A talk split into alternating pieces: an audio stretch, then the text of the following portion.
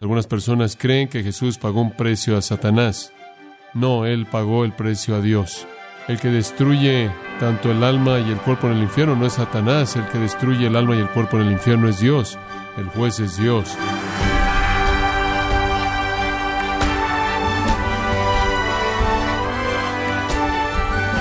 Sea usted bienvenido a su programa Gracias a vosotros con el pastor John MacArthur.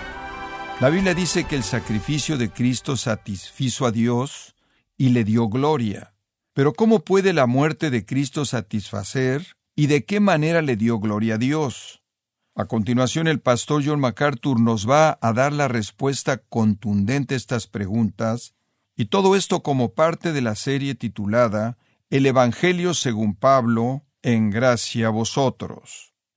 El propósito entero de la salvación es darle gloria a Dios. Cuando el Señor, en los consejos de la eternidad antes de la creación, convocó una reunión trinitaria, el Padre proclamó su amor al Hijo y le dijo al Hijo, quiero darte una humanidad redimida, quiero darte una humanidad redimida porque te amo y el amor da y el amor divino da divinamente sin límites, infinitamente. Y el Padre, en una expresión de amor al Hijo, determinó que Él crearía un mundo y Él permitiría que ese mundo cayera en pecado y Él recuperaría de ese mundo una humanidad redimida que daría a esa humanidad redimida como novia a su Hijo para que esa humanidad redimida por los siglos de los siglos pudiera glorificar a su Hijo. Y Pablo en 1 Corintios nos dice que cuando eso se complete y la humanidad redimida esté llena de manera completa, Dios el Padre se los dará al Hijo como su novia, y según 1 Corintios capítulo 15, el Hijo entonces tomará a la humanidad redimida junto consigo mismo, y se dará a sí mismo, y a la humanidad redimida se las dará de regreso al Padre en un acto recíproco de amor. En un sentido, usted es una parte incidental de un gran acto de amor que se lleva a cabo dentro de la Trinidad. Todo es para la gloria de Dios, absolutamente todo. Todo redunda para la gloria de Dios. Todo se resuelve en el acorde final de la gloria de Dios, de tal manera que la doxología al final del capítulo 11 es la cúspide del libro. Comenzando en el capítulo 12, de nuevo la palabra así que o por tanto, y por cierto la estructura, la estructura del libro de Romanos está construida sobre una serie de por tantos, pero a partir del capítulo 12 es la conducta consecuente a la luz de una salvación tan, tan gloriosa.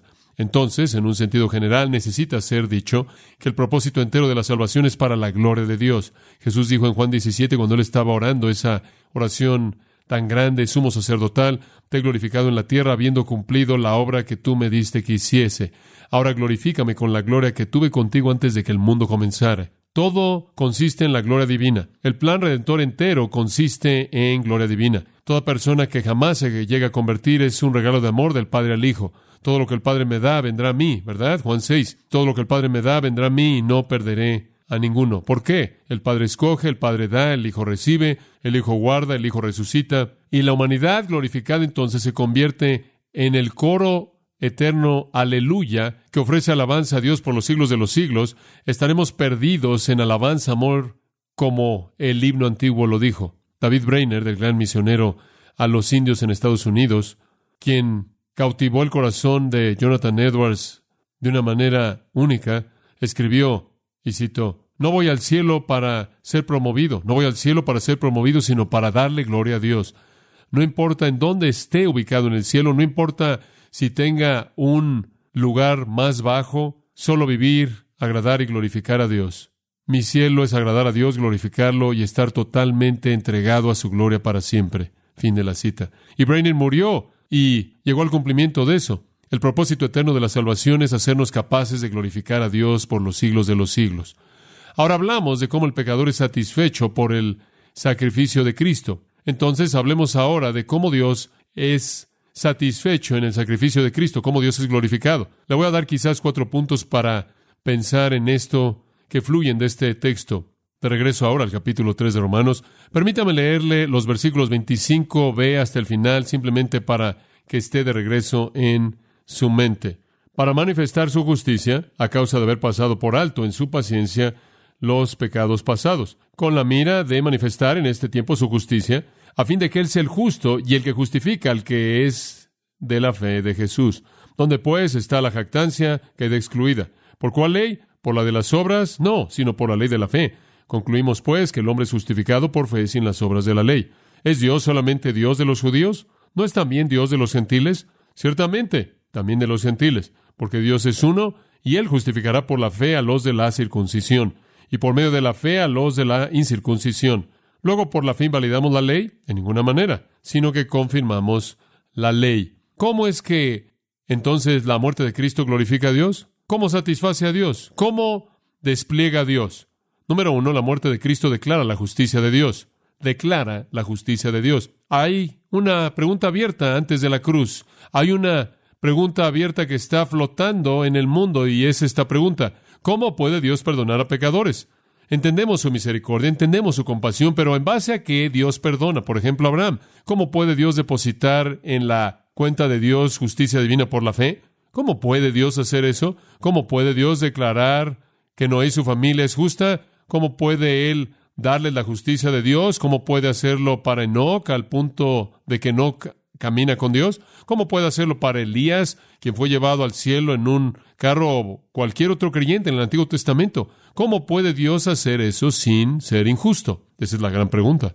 ¿Cómo puede Dios perdonar a pecadores, concederle su justicia sin ser acusado de ser injusto? Es una pregunta que prevalece y es importante. La justicia de Dios podría ser sospechosa. Y por cierto, esa es una de las cosas que irritó a los fariseos, porque, claro, irritó a aquellos que estaban escuchando al apóstol Pablo, que eran legalistas judíos.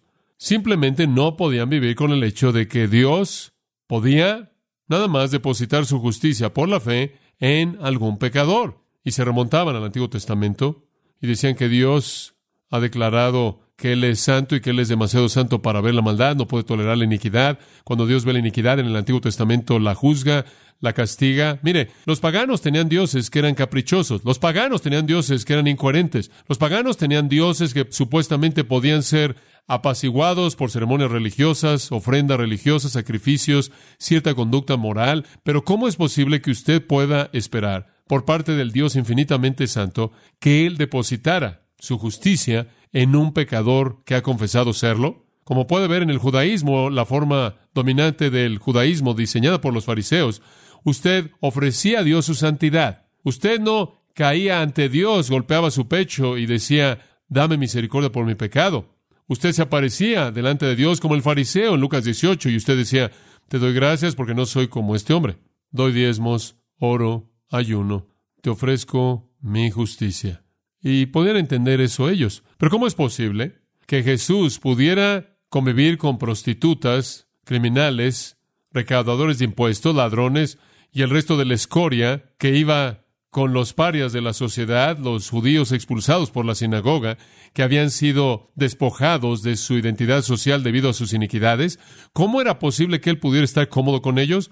Él fue acusado, no es cierto, de ser amigo de pecadores, de borrachos, de gente mala.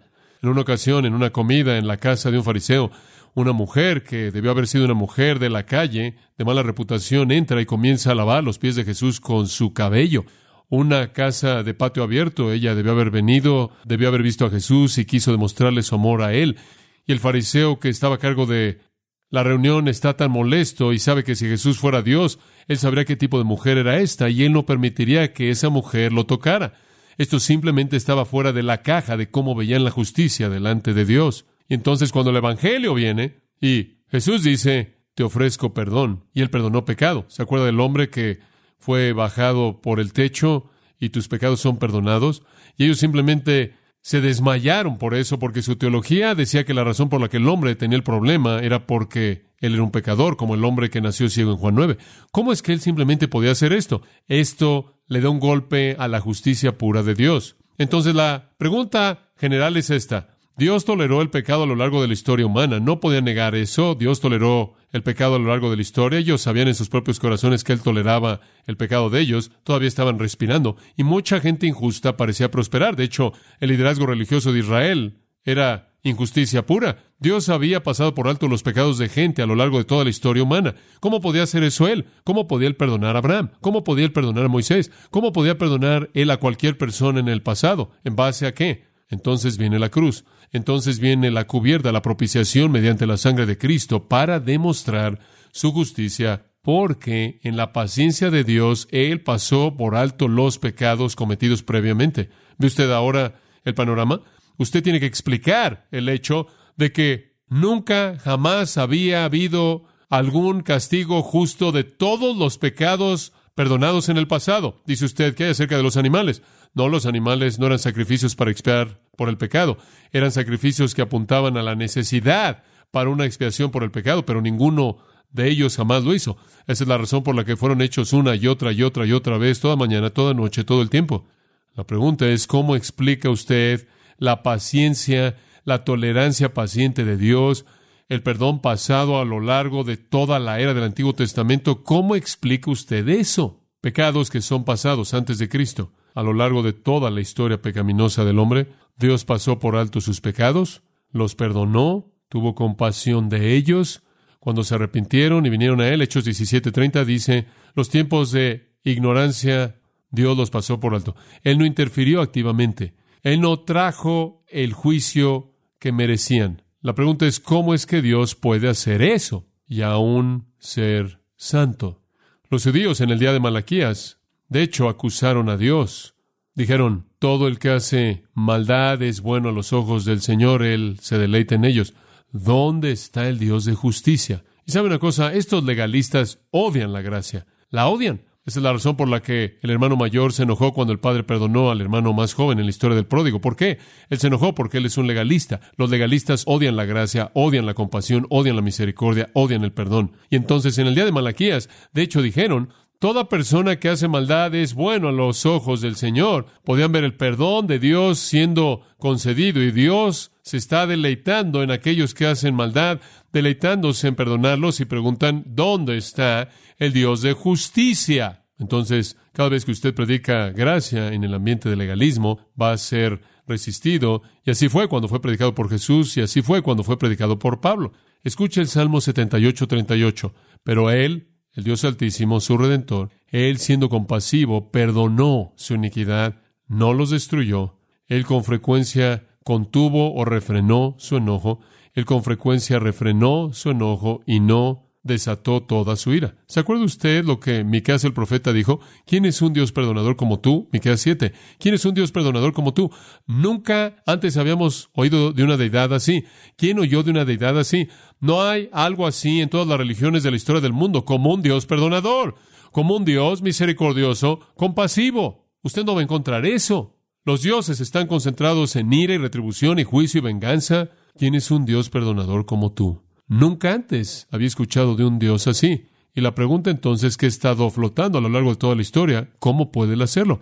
¿Cómo es posible que él haga esto? Y las palabras aquí, en el versículo 26, enmarcan el asunto. ¿Cómo puede ser el justo y el justificador de pecadores que tienen fe en Jesucristo? ¿Cómo puede Dios ser justo y el justificador? Ese es un dilema. ¿Cómo pueden ellos entender a Dios como alguien que es un Dios lleno de gracia y es misericordioso y al mismo tiempo santo y justo. El perdón barato, todo el mundo conoce el perdón barato, sabe que eso es una maldad moral. El juez es injusto si él permite que un criminal sea pronunciado inocente cuando él sabe que es culpable. Él no va a ser juez por mucho tiempo si él tan solo deja que el criminal se vaya porque él no siente compasión sobre él, porque la responsabilidad del juez es aplicar la ley, ¿verdad? Entonces, en el Antiguo Testamento existe este velo grueso sobre la justicia de Dios, y Él es conocido como un Dios de compasión. De regreso a Éxodo 34, dejaré que mi compasión y mi misericordia pase delante de ti. Su misericordia es mostrada a miles de miles, dice la Escritura. ¿Cómo puede Él hacer eso y ser justo? La muerte de Cristo responde eso. La muerte de Cristo es aquello que apunta a la justicia y rectitud de Dios. Alguien debe morir. Con frecuencia lo digo de esta manera. Todo pecado jamás cometido por toda persona que jamás ha vivido será pagado. Todo pecado. Ningún pecado quedará sin ser castigado. Todo pecado será castigado. Todo pecado será pagado. El pecador lo pagará en el juicio eterno y nunca podrá pagarlo de manera completa fue pagado de manera completa en el sacrificio de Jesucristo. Pero todo pecado será pagado. Dios está comprometido a tal grado con la misericordia que Él perdona.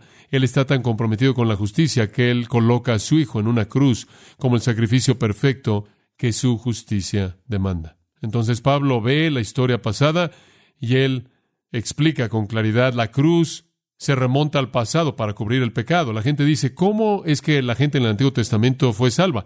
Fueron salvos porque creyeron en el Dios vivo y verdadero, sabían que eran pecaminosos, estaban aplastados bajo el peso de la ley y la incapacidad de guardarla, no tenían confianza en sus propias obras, rogaron por misericordia y perdón y gracia y compasión por parte de Dios, y Él la dio en base al sacrificio que todavía no había sucedido. Pero recuerde, Cristo es el Cordero inmolado desde la fundación del mundo. En la economía del Dios eterno no hay tiempo.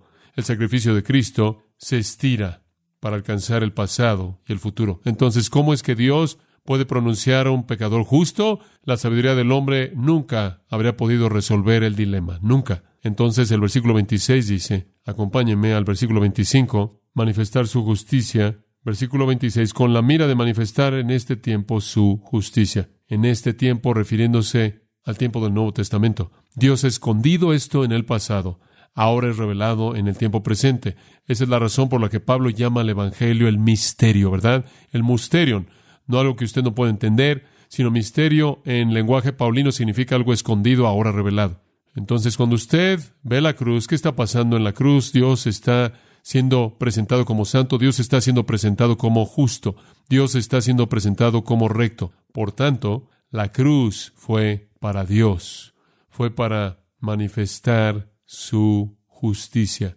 Y sucedió en ese tiempo, para que Él, si era justo y el justificador del que es de la fe de Jesús. La salvación entonces, cumplida por Cristo en la cruz, la provisión de la salvación, el medio de la salvación, la propiciación, el sacrificio, la cubierta es para Dios, para que Dios nunca puede ser acusado de ser injusto. ¿Cómo puede ser Dios acusado de ser injusto cuando Él fue al extremo de ejecutar a su propio Hijo amado? Y cualquier persona que entendió el sistema sacrificial del Antiguo Testamento, como vimos en Levítico 1, podría haber esperado esto, porque literalmente hubieron millones de sacrificios animales en los que la muerte de un sustituto inocente demostró la necesidad de un sacrificio final por parte de un sustituto sin pecado. La cruz entonces demuestra la justicia de Dios, coloca la justicia de Dios en despliegue, la manifiesta al mostrar que Él no podía pasar por alto el pecado, Él no podía pasar por alto el juicio justo del pecado. En segundo lugar, la cruz no solo glorifica a Dios al declarar su justicia, sino al demostrar su gracia, demostrar su gracia. Versículos 27 y 28. ¿Dónde pues está la jactancia? Queda excluida. ¿Por cuál ley? ¿Por la de las obras? No, sino por la ley de la fe. Concluimos pues que el hombre es justificado por fe sin las obras de la ley. No hay lugar para la jactancia, no hay lugar para tomar el crédito, no hay lugar para congratularse uno mismo. Únicamente Dios podía hacer una provisión como esta. Es esencial, es parte del cimiento al entender el Evangelio, que el que fue ofendido tiene que diseñar los términos para quitar la ofensa, ¿verdad? Y Dios es el que ha sido ofendido. Dios es el que estableció el medio mediante el cual la ofensa pudiera ser quitada. Dios es el que maldijo al mundo. Dios es el que nos declaró como pecadores. Dios es aquel cuya ley ha sido violada, cuyo nombre ha sido blasfemado. Dios es aquel que entonces determina el medio por el cual eso puede ser revertido y borrado y eliminado. Él ha diseñado el plan y Él lo ha hecho por la fe, la fe siendo el medio mediante el cual somos justificados de manera independiente de las obras de la ley. Este es un acto de gracia pura, gracia pura. Y ya hemos hablado de eso en la primera mitad del versículo, pero ¿entiende usted que necesitamos verlo desde el punto de vista de Dios? No solo es cuán maravillosa es la gracia para nosotros porque satisface nuestra necesidad, sino cuán maravilloso es entender que Dios es un Dios de gran gracia. La gracia de Dios se manifiesta en la cruz a tal grado que Él coloca a su propio Hijo ahí. Mi corazón simplemente fue conmovido de manera total, profundamente conmovido por el sacrificio del Señor Jesucristo. Y qué cosa tan horrenda fue eso. En el huerto, como usted sabe, sus capilares se desintegraron a tal grado que la sangre estaba saliendo de sus glándulas del sudor debido a, al estrés, a la aflicción de llevar el pecado, de ser separado del Padre, de ser castigado. El castigo es tan enorme que literalmente se manifiesta en su fisiología. Y después él ora esto en oración, Padre, pasa esta copa de mí. Y algunas personas han dicho, bueno, ese es un momento de debilidad. No, no es un momento de debilidad. Pase esta copa de mí. Es el único comentario apropiado para alguien que nunca, jamás ha conocido el pecado. Si él no dijera eso, pensaremos que algo estaba mal con él. No me diga que ese es un momento de debilidad. Esto es tan extraño para él que es inconcebible para él y para mostrar algo de los horrores. Y yo creo que fue en las tinieblas, en la oscuridad de el mediodía hasta las tres de la tarde, en esas tres horas que Él llevó de manera total los pecados de todos los que creerían en Él en tres horas. Dice usted, bueno, ¿cómo es posible que Él podía llevar en tres horas todo el castigo de Dios para todos los pecados de todos los que jamás creerían en Él, cuando todas esas personas, si no creyeran, no podrían llevar el peso de su propio castigo a lo largo de toda la eternidad? ¿Cómo es que Jesús en tres horas pudo llevar el castigo completo de millones de almas que no podían llevarlo para siempre en el infierno? Respuesta, Él tiene una capacidad infinita de llevar el juicio de Dios porque Él mismo es una persona infinita. La gracia encerrada en esto es sorprendente, sorprendente. Esto nos recuerda, claro, cuando escribí el libro de Historia de dos hijos y prediqué a lo largo de esa serie del Padre corriendo y abrazando al pecador inmundo. Esta es una condescensión que es absolutamente sorprendente. Entonces, cuando usted ve la cruz, usted no solo ve cómo satisface la necesidad del hombre, sino cómo satisface a Dios y manifiesta su justicia. Y el hecho de que Él hace que esta justicia esté disponible por la fe y no por la ley y no por obras, manifiesta su gracia. En tercer lugar, la cruz revela la coherencia de Dios, su coherencia.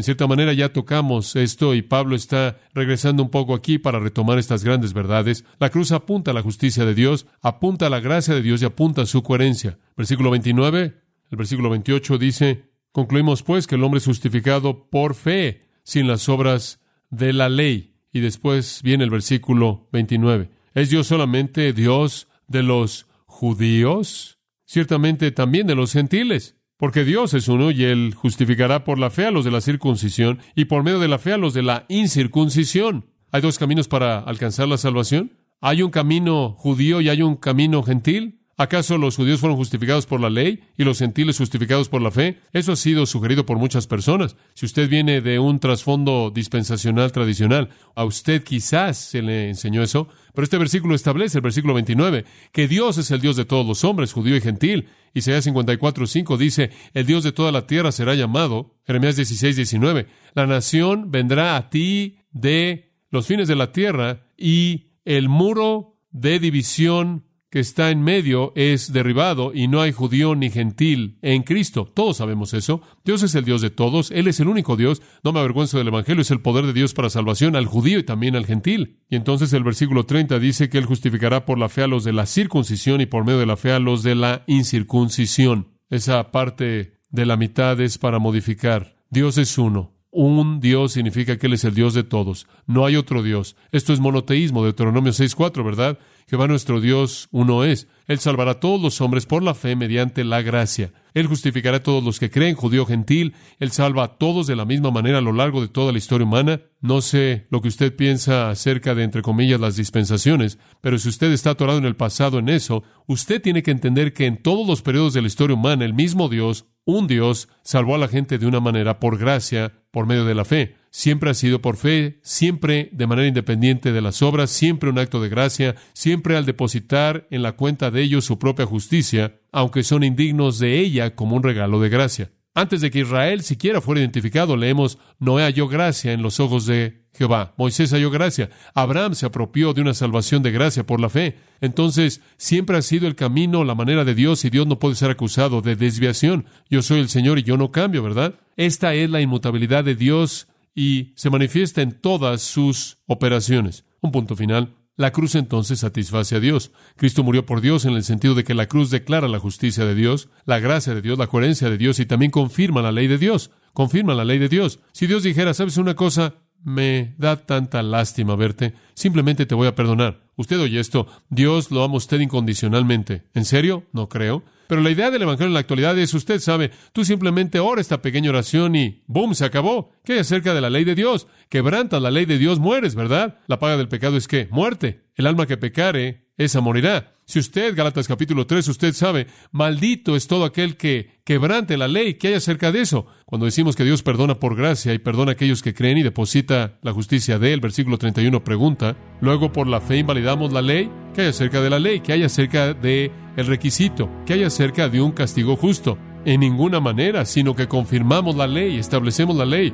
Cuando usted ve el Evangelio, usted entiende que no puede quebrantar la ley de Dios sin activar la justicia santa. Y o cae en usted o cae en Cristo. El escritor del himno muchos años atrás dijo, Oh, que Salvador es el mío, en él las misericordias de Dios se combinan. Me encanta ver la cruz desde el punto de vista del pecador, pero creo que me gusta más ver la cruz desde la perspectiva de Dios. La cruz de Cristo manifiesta la justicia de Dios, manifiesta la gracia de Dios, manifiesta la coherencia de Dios y manifiesta la santidad de la ley de Dios. Este es el Evangelio de Pablo. Este es su Evangelio. Esta es la belleza y la magnificencia del Evangelio.